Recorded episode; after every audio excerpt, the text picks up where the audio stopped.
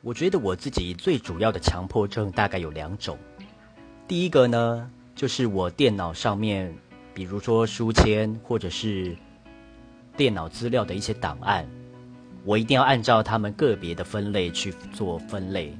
我没有办法就是什么都塞在同一个资料夹或者是同一个分类里面。我觉得这样子太乱了，我受不了。我一定要按照他们个别的分类，好好的去规划。